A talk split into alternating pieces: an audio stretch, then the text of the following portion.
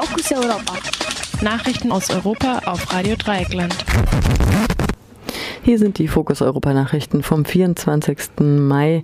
Zuerst der Überblick. Van der Bellen gewinnt Wahl zum österreichischen Bundespräsidenten.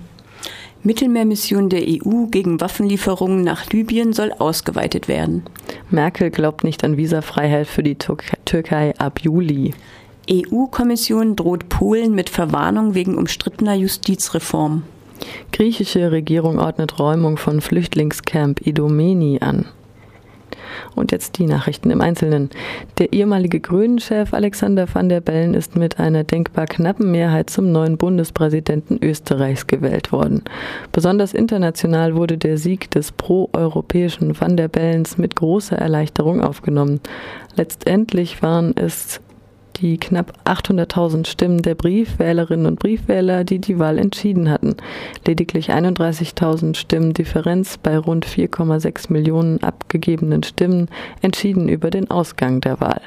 Van der Bellen erklärte unmittelbar nach dem Sieg für eine neue Gesprächskultur in der Politik sorgen zu wollen und begründete dies mit den Worten, Zitat, zu viele Menschen fühlen sich in Österreich zu wenig gesehen, gehört oder beides. Zitat Ende. Van der Bellens rechtspopulistischer Konkurrent Norbert Hofer trug die Niederlage mit Fassung. Er hatte vor allem in den ländlichen Gebieten viele Stimmen sammeln können.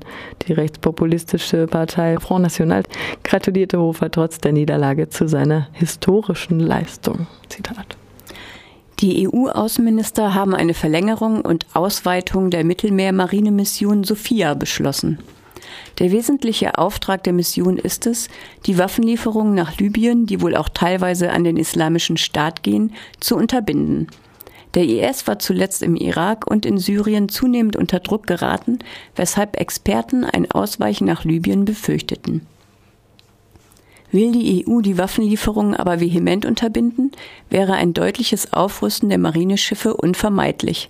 Auch mit möglichen Angriffen von Waffenschmugglern müsste gerechnet werden. Des Weiteren soll auch die allgemeine Sicherheitslage an der libyschen Küste stabilisiert werden. Bisher griffen die, griffen die Marineschiffe vor Libyen nicht aktiv ein. Der Auftrag lautete lediglich, gegen Schleuseraktivitäten und illegale Immigration vorzugehen. Dies soll sich nun ändern. Hinter dieser Entscheidung steckt jedoch erkennbares Kalkül.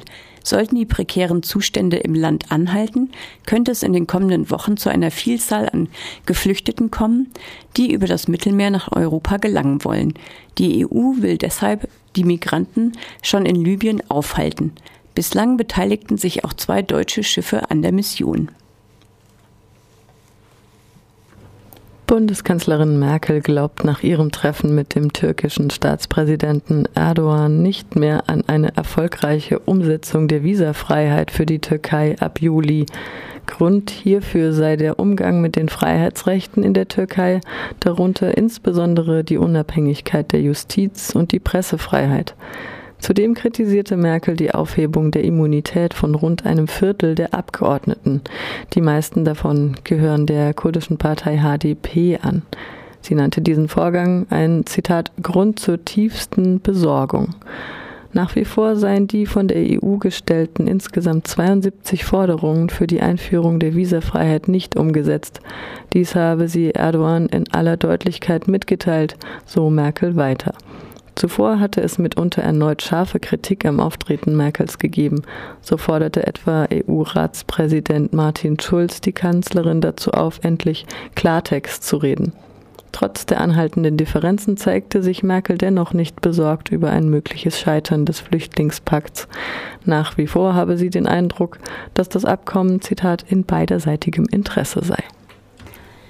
Die EU-Kommission hat Polen unter Androhung einer Verwarnung dazu aufgefordert, eine umstrittene Justizreform zu korrigieren.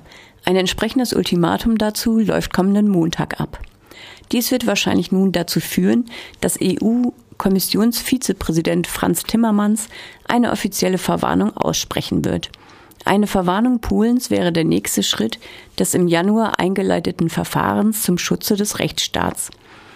Sollte dieses Verfahren tatsächlich eingeleitet werden, wäre es innerhalb der EU ein Präzedenzfall. Grund für den Ärger ist die Weigerung der polnischen Regierung, mehrere Verfassungsrichter zu vereidigen, die noch unter der alten Regierung ernannt worden waren. Zudem war eine Justizreform in Gang gesetzt worden, die das Verfassungsgericht in seiner Arbeit deutlich behindert. Dieser Vorgang wurde vom Verfassungsgericht selbst für, für verfassungswidrig erklärt. Zusätzlichen Zündstoff lieferte ein Schreiben Timmermans an die polnische Regierung. Dieses war über unbekannte Quellen an die Presse verschickt worden. In dem Schreiben hieß es unter anderem, Polen würde die Regeln der Demokratie missachten. Weiter war davon die Rede, dass Menschenrechte, Freiheit und der Rechtsstaat ohne ein unbeeinträchtigtes Verfassungsgericht nicht funktionieren könnten. Polens Außenminister Waszczykowski warf der EU-Kommission daraufhin Betrug vor. Regierungschefin Schüdlo reagierte trotzig, sprach von einem Eingreifen der EU in die Souveränität Polens und sagte wörtlich, Zitat, man werde sich niemals einem EU-Ultimatum beugen. Der Kurs der rechtskonservativen Regierung ist in Polen heftig umstritten. Die tiefe Meinungsverschiedenheit auch innerhalb des Landes wurde durch den ehemaligen Vize-Außenminister Polens deutlich. Er warf der Regierung eine, Zitat, Schändung der Verfassung vor. Der Vorsitzende der konservativen Bauernpartei warnte gar vor dem Heraufbeschwören eines Bürgerkriegs. Zuletzt hatten Anfang Mai in Warschau fast eine Viertelmillion Menschen für einen proeuropäischen Kurs Polens demonstriert. Was in den vergangenen Monaten noch abgelehnt wurde, ist nun beschlossene Sache. Die griechische Regierung hat bereits letzten Sonntag die Order gegeben, das zuletzt oft in den medialen Blickpunkt gerückte Flüchtlingscamp Idomeni an der Grenze zu Mazedonien durch Polizeikräfte räumen zu lassen. Momentan befinden sich rund 9000 Menschen in dem Camp. Mit der sogenannten Evakuierung soll noch heute Morgen begonnen werden. Insgesamt soll die Räumung innerhalb von drei Tagen abgeschlossen sein. Ziel ist es, die Geflüchteten in ein besser organisiertes Lager nach Thessaloniki zu bringen. Dort wäre man näher an Asyl- und Gesundheitseinrichtungen. Zuletzt war die Kampagne der griechischen Regierung gescheitert, die Campbewohnerinnen und Bewohner zu überzeugen, aus freien Stücken umzusiedeln. Grund hierfür war die wohl weit verbreitete Hoffnung, die Balkanroute würde zeitnah wieder geöffnet werden. Am vergangenen Mittwoch war es zu den bislang heftigsten Auseinandersetzungen zwischen Polizei und Geflüchteten gekommen. Weil eine erneute Eskalation der Lage befürchtet wird, müssen Presseschaffende und Mitarbeiterinnen und Mitarbeiter von Nichtregierungsorganisationen das Camp vor Beginn der Räumung verlassen.